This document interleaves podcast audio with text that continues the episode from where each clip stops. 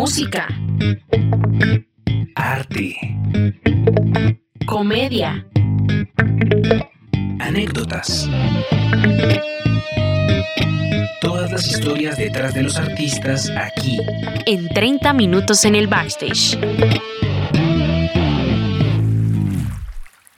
Bailando juntos sentimos el mismo fuego. Le niegas a la boca lo que ambos queremos. Sé que me provocas. Hola, ¿qué tal? Bienvenidos a este nuevo episodio de 30 minutos en el backstage. Hoy los estaremos acompañando con un gran invitado musical y voy a iniciar saludando a mis compañeros. Alejo, ¿cómo estás? Hola Lina, muy muy bien, como siempre súper contento con las mejores energías y pues nada, yo feliz aquí de seguir escuchando historias chéveres, historias que impacten y que dejen algo bonito en la gente, ¿no? Sí. Pues bueno, nada, sigamos con Jaco a ver cómo está hoy, si es que no está tan nervioso. Eh, más o menos, poco a poco. Todos los días. Todos los días estoy nervioso. Nazco así, nazco así, me levanto así. Ay, se notan los nervios. Así, nací, así, Ah, bueno. así morí. Así lo así lo quería. quería. Morir, así lo quería. sí. Exacto. Eh, Julián, tú no puedes aparecer, no te he presentado. Bueno, Ahora sí, hola Julián, ¿cómo estás?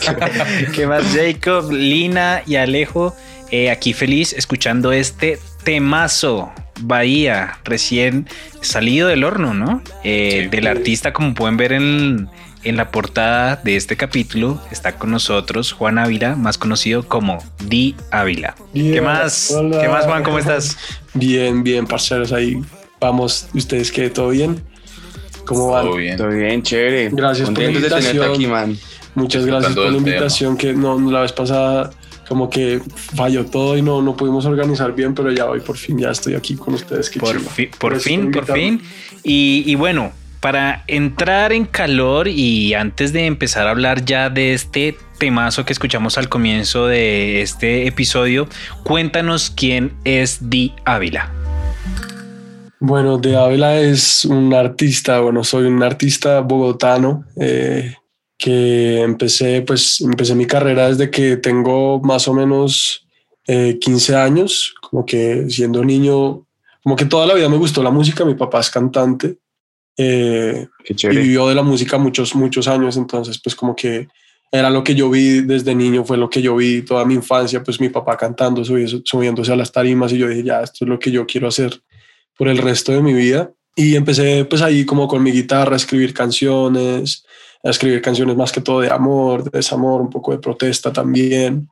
Eh, y pues nada, en el año 2012 conocí a, a DMC, que es otro productor, rapero y cantante colombiano. Eh, con él empezamos como a, a- a crear una carrera musical y a crear un estilo. Él pues por el lado del hip hop, yo por el lado del RB, del pop, eh, del bossa nova, del flamenco, como que todas esas influencias de mi papá me llevaban como, como por, ese, por ese lado. Eh, en el 2017, sí, en el 2017 hice parte pues, de un programa colombiano que se llama La Voz, La Voz Teens. Eh, estuve ahí, pues, como ahí haciendo amagues por ahí en la televisión, eh, mostrándome un poco, no llegué muy pues. lejos, eh, pero, pero bueno, eso fue como un, un gran shout out a mi, a mi carrera en, ese momento. Luego viajé a Londres, eh, allá estuve viviendo como prácticamente nueve meses estudiando, trabajando. eh, allá tuve la oportunidad de conocer un productor durísimo de, de- de rap y de reggae. em, pues es colombiano, pero el man está radicado allá en Londres. Se llama Santiago Morales, mm, alias Alma. Y nada, con él grabamos un disco. Fue mi primer disco que nunca salió. Pero, pero bueno, ahí grabamos ese disco. Eh, no salió porque mm, pasaron un montón de cosas. La vida no quería que ese disco saliera y no salió y no salió y ya, pues eso quedó en el pasado. Pero bueno, ahí tuve como, como esa experiencia de lo que fue grabar un disco de seis canciones, bueno, un EP realmente. Eh, llegué a Colombia a seguir pues trabajando, eh, saqué una canción que se llama Culpables en el 2018, sí, 2018, 2019, ah, fue puta, no me acuerdo. Ok, Perdón, ok. no puedo decir groserías, ¿verdad? Lo siento. Por favor. Sí, ¿por qué Sin censura, estamos sin chingue su madre el gobierno. Sí, sí, Cerdos capitalistas. sí, con toda- totalmente de acuerdo. Eh, bueno, sí, en el 2018-2019 lancé mi primera canción eh, del lado de un sello, de un sello discográfico que estábamos creando con Diego y con otro parcero que se llama Juan Camilo Rincón. Eh, con él creamos un sello que se llama HLB y de ahí salió Culpables, que fue una de las primeras canciones pues que escribí yo con mi guitarra salió eso y un año, casi un año después, eh, después de mucho trabajo, muchas cosas, muchas vueltas de la vida, salió mi segundo sencillo que se llama ¿Qué te queda? Que ya ese lo han pillado por ahí en, en Spotify. Y ahí voy, ahí voy, dándole, salió Panamera de la mano con Zuko y con Diego, pues nosotros en el 2019, algo está sonando, es aquí. Sí, es allá. Sí, es allá esperando un segundo. dando una serenata al lado. Pero bueno, no, si quieres. Bueno, entonces, dale, no, pues quisiéramos saber sobre esas primeras influencias, esos artistas que te han motivado a continuar en tu carrera. Bueno, como les decía ahorita, eh, con, con, la influencia de mi papá, mayoritariamente, como que pues él es también súper melómano y me enseñó un montón de música latinoamericana, eh, me introdujo al flamenco, al bossa nova, todo eso. Eso está muy duro esa música, qué mierda. Pero bueno, está ahí como de fondo. está bien. Em, y pues él me introdujo mucho como al bolero, al son cubano, eh, al reggae incluso, al reggae latinoamericano. Eh, entonces como que mayoritariamente toda la influencia que, que mi papá tuvo es como de música latina y de flamenco. Ya yo después tiempo me fui empapando mucho del, del hip hop, eh, del trap, em, del ska, me gustaba mucho también. Entonces, como que artistas así que me hayan influenciado un montón, eh, obviamente Tupac, eh, B.I.G., em, no sé quién más, así como el, como el rap. Em, bueno, hay un man, ahorita un, un trapero colombo-americano que se llama Teo, que también me influenció full, full, full, como que yo escuché a ese man y yo dije, ya, yo quiero hacer música como ese man, yo quiero ser como ese man. Entonces, si lo pueden escuchar después, es súper, súper, súper chimba. Entonces, como que man, como por el lado. Sugerencias. Dime eso, sí, tan, tienen que poner las sugerencias porque yo escucho severa música y. Okay, de hecho, hoy salió una playlist con, con el mood de Bahía por si lo quieren pillar ahí en Spotify, está re chévere la música que, que les puse ahí. Ok, eso va. Claro, mm, rota el link. Sí, sí, ahorita se los paso. Ahí está, ahí está en tu perfil de Instagram. Sí, están, están, recuérdanos cómo son tus redes sociales. Ok, en Instagram eh, estoy como Real de Ávila, así como si fuera en inglés, como Real de Ávila. Y en YouTube como de Ávila, en Spotify como de Ávila, en Facebook, en Twitter, así como en todo lado de Ávila. Si no quieren poner el apóstrofe, pues pueden poner el espacio, que a mucha gente como que se le dificulta como entender eso, pero es de Ávila y ya, ahí sale en todo lado. y, ah, bueno, entonces les decía, Teo por el lado del rap, del hip hop, del, como esa fusión del trap y la música latina, Teo está súper marcado.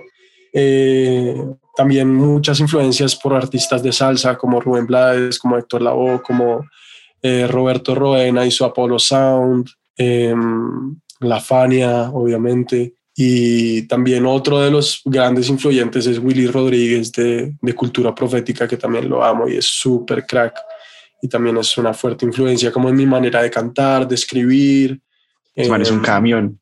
Demasiado, demasiado, demasiado increíble ese man. Y ya básicamente como por ahí van mis influencias, supongo que voy a, a seguir descubriendo muchas más cosas y, y aprendiendo muchísimas más cosas ahí en el camino. Wow, qué montón de grandes referentes. Sí. Pero de, de, todos los que se me hace como curioso porque muchos han venido acá eh, diciendo que son la primera generación de músico en su familia, sí, pero tú nos cuentan que es que tu papá era músico en los 80 y así. Eh, ¿Son los únicos dos músicos en la familia o de dónde viene como esa vena musical?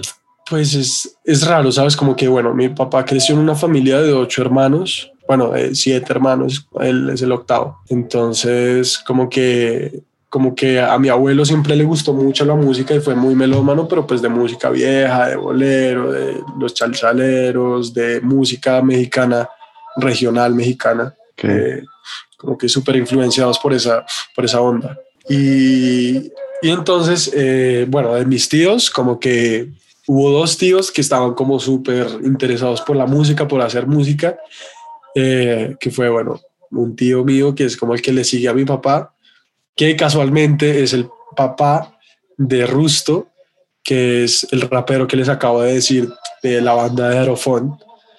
Entonces, como que. Rusto, Rusto y yo somos primos hermanos, básicamente. Eh, bueno, no, Oh, literalmente.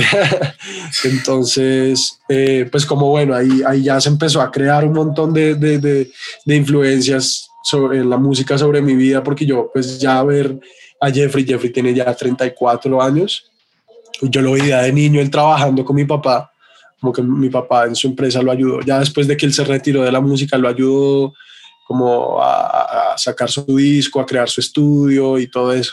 Entonces yo pues yo veía a mi papá también trabajar con la música, a mi primo también trabajar con la música, ya era re crack y yo era como, parce, yo quiero hacer esto.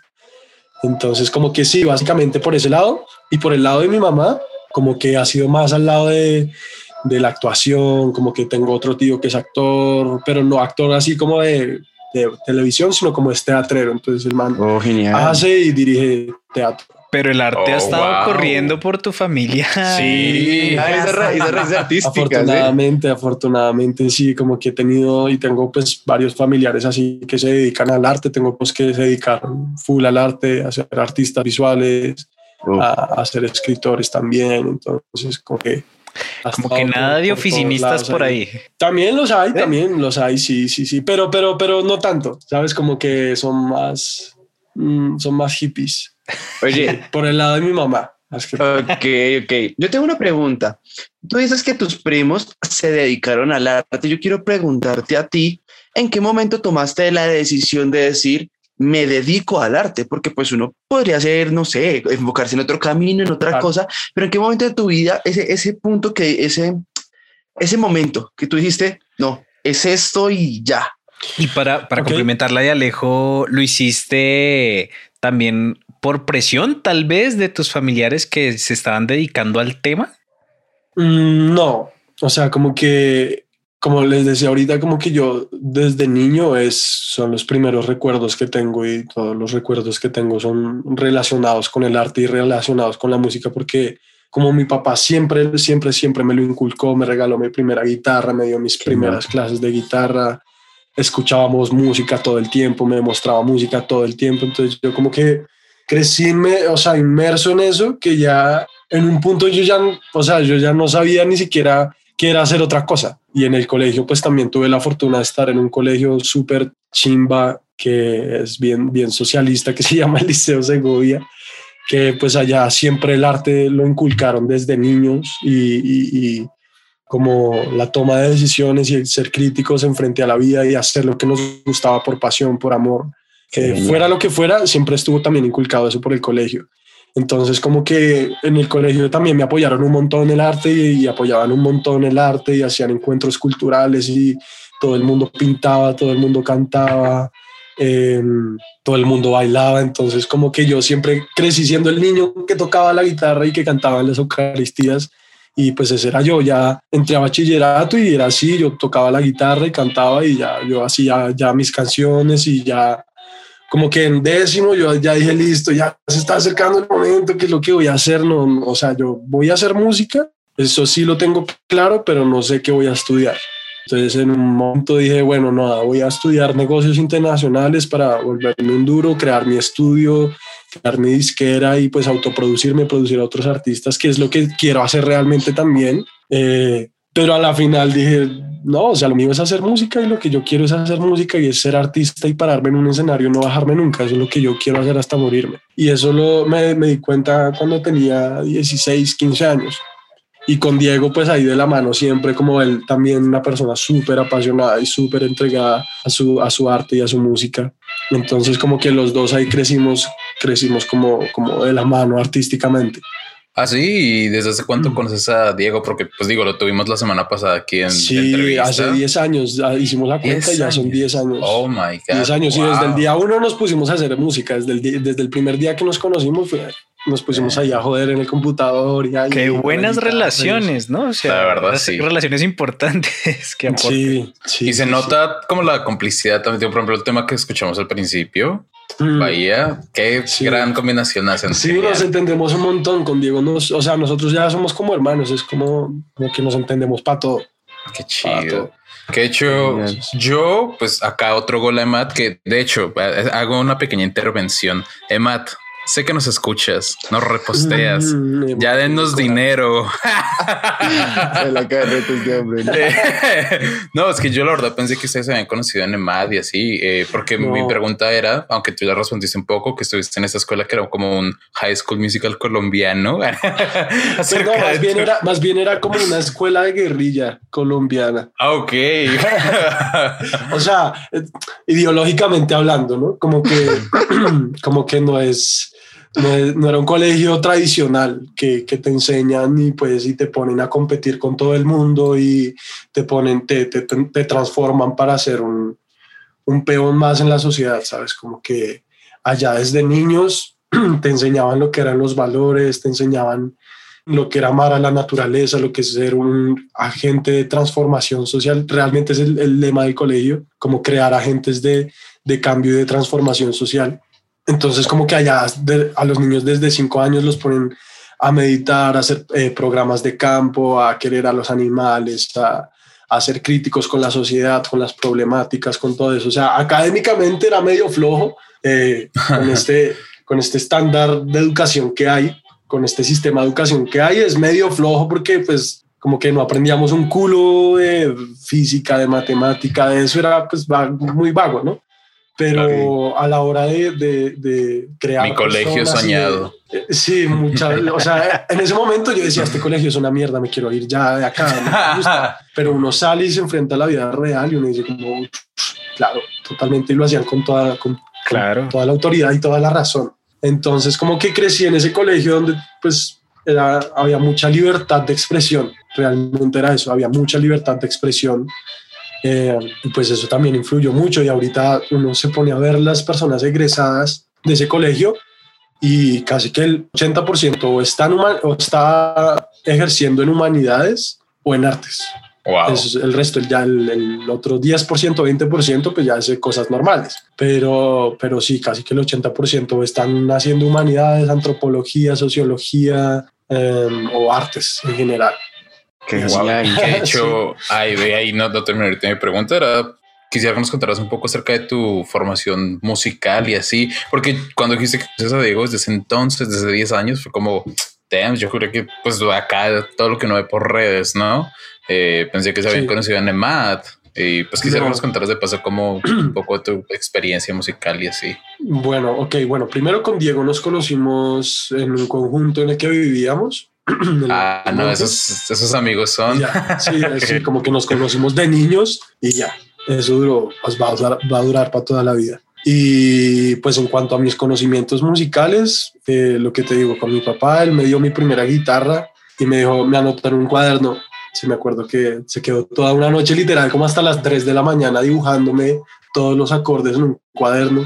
Y me dijo, como listo, mira, esto es mi contribución y esto es todo lo que yo sé de la guitarra y todavía existe ese cuaderno. Es un académico, no, ese cuaderno ya se perdió, no sé dónde estará. No sé dónde estará, pero, pero el caso es que, bueno, en medio de eso, eh, con, me acuerdo que con acordes mayores, acordes menores, siete y ya. Eso fue todo lo que me enseñó él en el cuaderno y ya ahí yo, eso durante seis años estuve ahí con eso aprendí a tocar y bueno, ahí como que ya empecé a cantar, empecé a tratar de acompañarme con la guitarra, yo solo como que todo siempre fue súper autodidacta, entonces como que mirando en YouTube, mirando en acordes, eh, tablaturas, todo eso, ahí como yo solito en mi casa con el computador.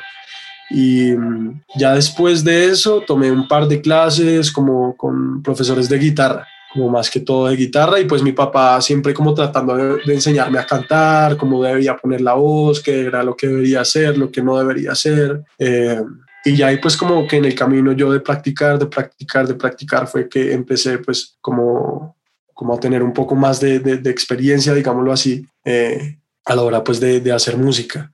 Ya luego... Eh, pues me fui a EMAT, que ya ahí aprendí un montón de cosas, ya fue como, mira, la música es esto realmente, como que yo sabía hacer la música, pero no la entendía realmente, como teóricamente no entendía la música, pero pues ya además llegó y me dijo como, no, mira, tan, existe la armonía, existe esto, existe lo otro, existe lo otro, tuve mi primera profesora de técnica vocal, que se llama María del Mar, que es hermosa y es una crack, Eh, y ya ahí pues con ella también me enseñó un montón de cosas y pues ahí como que en el, en el, en el proceso eh, pues como que me he venido deconstruyendo bastante artísticamente, como que antes yo pensaba que era una cosa, pero ahora me doy cuenta que no soy eso y no soy el mismo, el mismo Juan de hace un año. Entonces, que todo el tiempo me estoy transformando, cada vez estoy aprendiendo más cosas, cada vez me gustan más cosas diferentes y, así es, es un proceso, es un proceso de crecimiento todos los días. Claro, y, y en su momento cuando entraste a MAD y viste todo este mundo de armonía, partituras,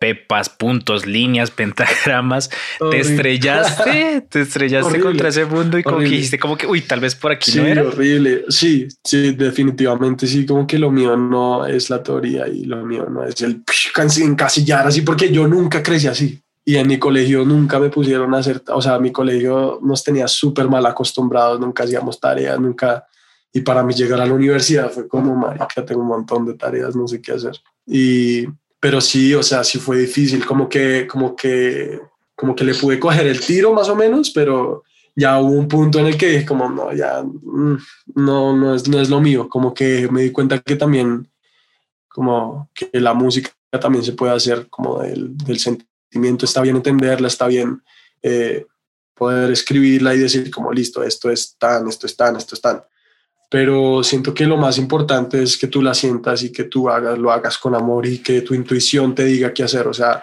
los instrumentos... No racionarla tanto. Exacto, no racionarla tanto. O sea, uno es el que hace la música. Los instrumentos están para uno plasmar lo que siente, pero todo está acá, todo está dentro, todo está dentro. Ok. Eh, bueno, yo tengo una otra, yo siempre con preguntas, no ni aportes, sino solo preguntas. no, eh, Decisiones importantes. A mí, oiga, siempre, siempre me tocan las decisiones. Ya me voy a empezar a quejar igual que Jacob, cada que lo dejamos de último. eh, pero tremendo gol otra vez. Además, hace cinco minutos ya. Es en serio. Patrocínenos. Oigan, si ya tienen que patrocinarlos. Eh, ¿Qué decisión es importante has tomado en tu vida que tú consideres que te catapultaron para estar donde hoy en día pues, estás? Es decir, tener que dejar algo a alguien, decidirse por un camino y no por otro, pues aparte ya obviamente del musical, ¿no? Sí, bueno, yo creo que hay, hay, hay, una decisión bien importante que fue cuando estaba en Londres, que era si me quedaba allá o me regresaba a Colombia. Y eso fue como súper duro, como que yo no tenía ni idea qué hacer, porque pues yo ya estaba trabajando allá, ya estaba haciendo música allá con gente re dura pero yo, era un pelado, yo tenía 19 años. Bueno, soy un pelado, pero, pero pues en ese momento estaba ahí como súper, súper crudo con, con, muchas cosas. Yo hoy miro y miro atrás y digo como, o sea, como que no, yo apenas estaba ahí dando pequeños pasos de, lo, que, lo que iba a hacer. Pero, pero sí, como que tomar la decisión de devolverme a Colombia fue súper dura porque yo dije, si me quedo, listo, me quedo trabajando, no sé qué, y ya, listo, me quedo acá y me instalo acá y Londres pero si me devuelvo iba a poder estudiar. Si me quedaba allá, pues no iba a poder estudiar y solo iba a trabajar. Ok. Entonces como que yo dije, uff, algo me dijo como, no, pues ya devuelvo así, estudié en la universidad, mis papás me iban a pagar la universidad, entonces fue como, bueno, hagámoslo. Y ¿Sabes algo? Eso es un acto muy valiente, brother. Resto, yo estoy diciendo acá, pero qué difícil como porque es que escoger como una cultura de allá a la chip Otra vida, es cambiar, otra, es, cambiar de vida, literalmente. Obviamente, apenas llegué acá fue como, ah, qué imbécil me hubiera quedado. Pero bueno. Pero, todo pasa por algo. Todo pasa por algo y yo lo agradezco todo como, como ha tenido que ser y todo ha sido en pro de, pues, de mi crecimiento y de, pues, que, no sé, yo siempre he seguido mi intuición y siempre como que he tratado de, estar como muy conectado dentro de mí mismo para, para, tomar las mejores decisiones. Obviamente, pues a veces uno comete errores como todo el mundo y comete decisiones equivocadas como todo el mundo. Pero, pero pues ya cuando uno toma las decisiones con agradecimiento y como con, con criterio y decir, ¿por qué me pasa esto? No decir por qué me pasan estas cosas, sino para qué me está pasando esto, para qué tengo que tomar esta decisión, para qué, me, para qué estoy pasando por esta situación que me está desestabilizando, me está sacando de mi zona de confort. Entonces, como que siempre he procurado como agradecer cada, cada cosa, pues para que así mismo se vea reflejado en mi vida y en mi carrera. Ay, que me gusta ese jueguito que tenemos. Esa gitana se me escapa de nuevo. Bueno, así como empezamos esta emisión, este capítulo, escuchando Bahía, tu último sencillo, eh, hablemos un poquito más, que dejamos a la gente un poco iniciada con ese tema. Eh, cuéntanos cómo fue ese proceso creativo, dónde nació, cómo surgió la idea y cómo se dio todo para lanzar esta canción que es una joya.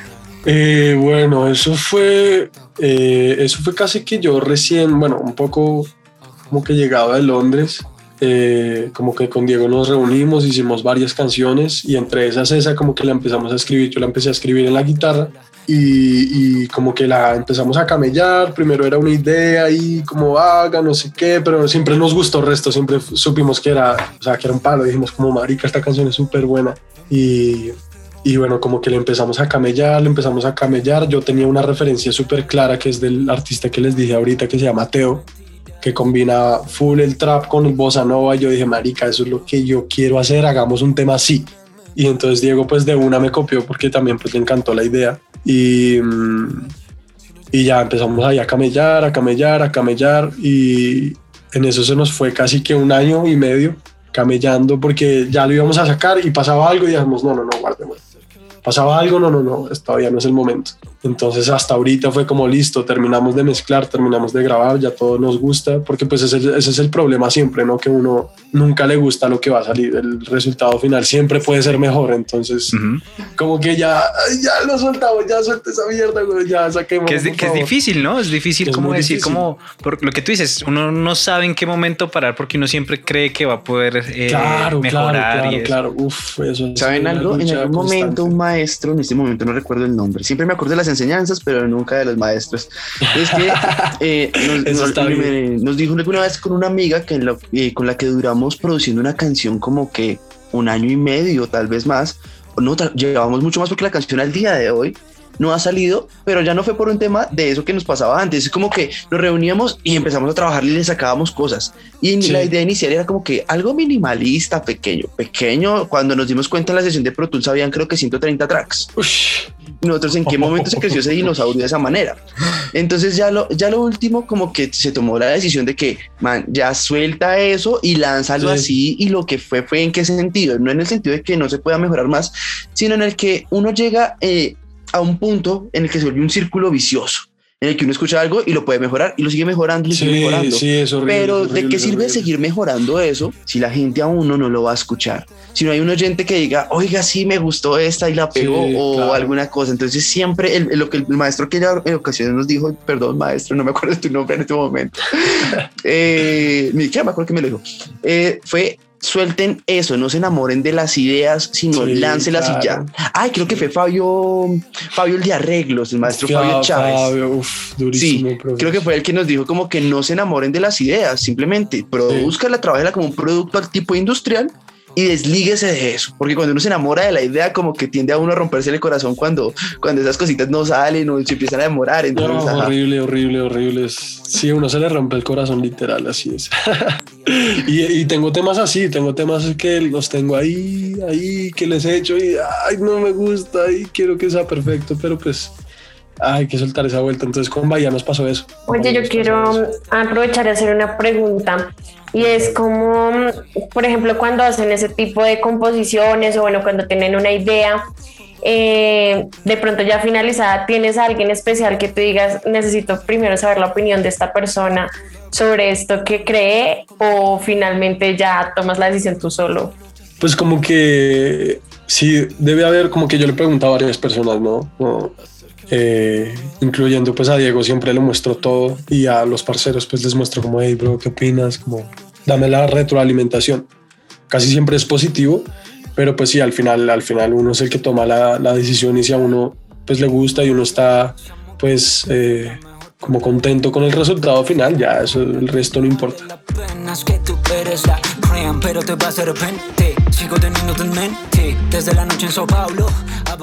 Como siempre, el, el tiempo nos pisa los talones y pues como lo dice nuestro nombre, es 30 minutos en el backstage, no una hora, una hora y media. Uf, güey, pucha, sí. Entonces- ¿Qué momento se pasa el tiempo, muchachos? Claro, no volando, volando, pero Salgamos la invitación para el segundo Ok, episodio. Súper, El de una, de una, de una, de cabeza. Súper. ¿Nos puedes recordar de nuevo tus redes, por favor? ¿Cómo te Sí, bueno, en? Instagram estoy como Real de Ávila, así estoy, The, como si fuera en inglés.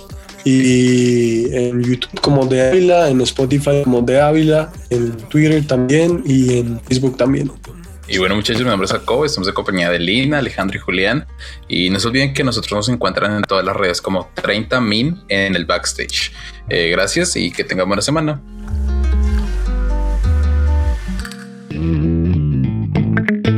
Música, Arte, comedia, anécdotas, esto fue 30 minutos en el backstage.